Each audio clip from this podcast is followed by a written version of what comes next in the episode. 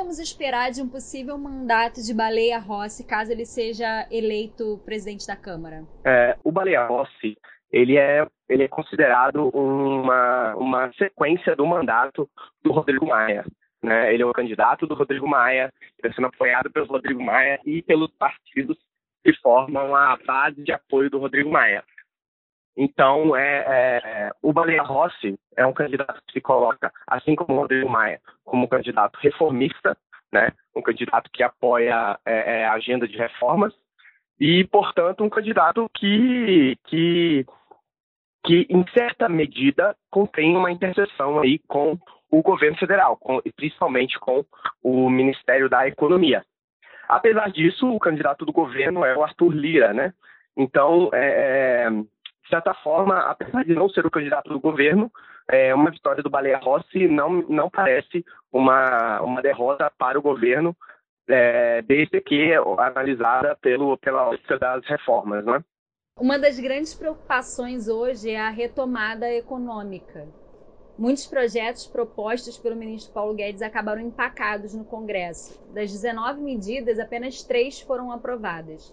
Que o senhor acha que causou esse travamento dos projetos? Bem, é, em 2020, é, nós tivemos a crise do coronavírus, né? Então, o Congresso é, e o próprio governo federal acabaram focando é, em apagar esse grande incêndio social e econômico que foi a crise do coronavírus. Então, é, apesar do ano de 2019 ter sido um ano bastante reformista, né, com a aprovação da reforma da Previdência, é, que contou com voto tanto do deputado Arthur Lira quanto do deputado é, Rossi, ambos os candidatos à presidência.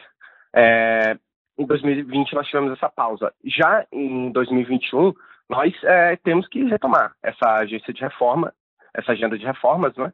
E as principais pautas nós nós já nós já sabemos quais são. É a reforma da tributária, a reforma da administrativa e também a PEC emergencial. Então, essas três reformas são as prioridades é, do que o Congresso deve tomar em 2021. Foi formada uma frente ampla que recebeu o nome do Bloco Independente, com 11 partidos e mais o atual presidente da Casa, Rodrigo Maia. O senhor acredita que essa aliança possa garantir a eleição de Baleia?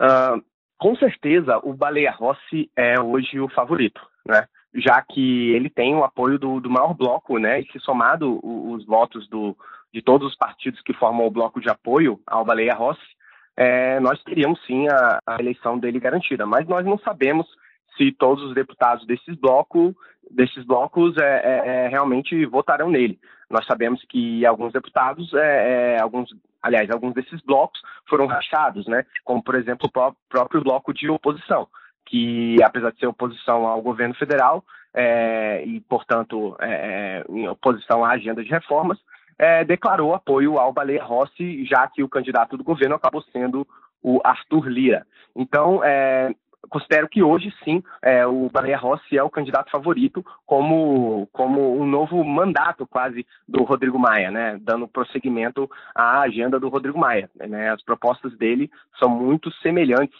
às propostas de, de Rodrigo Maia.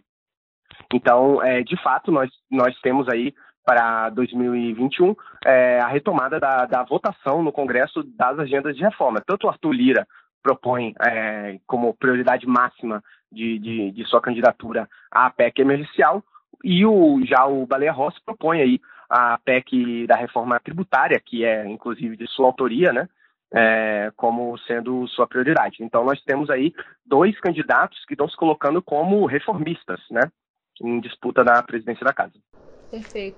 O senhor quer acrescentar alguma coisa sobre o assunto que eventualmente eu possa ter deixado de fora? Eu posso comentar um pouco mais sobre as três principais reformas, né?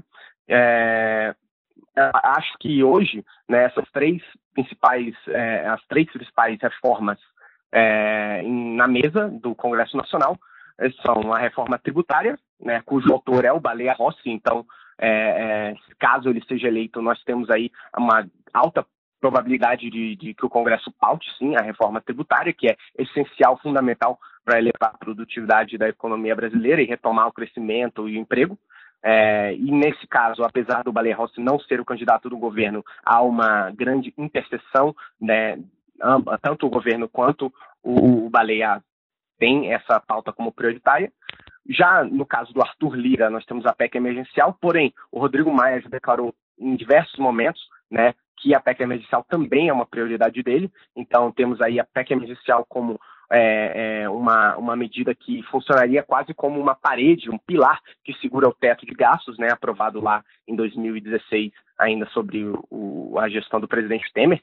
Então, é, caso, caso Arthur Lira ganhe, é, ele propõe que a PEC emergencial seja a sua prioridade, porém, como Rodrigo Maia e Baleia Rossi também apoiam, nós temos aí também uma grande chance da PEC emergencial ser pautada pelo Congresso, qualquer que seja o presidente eleito. E já a reforma administrativa, nós temos um grande impasse.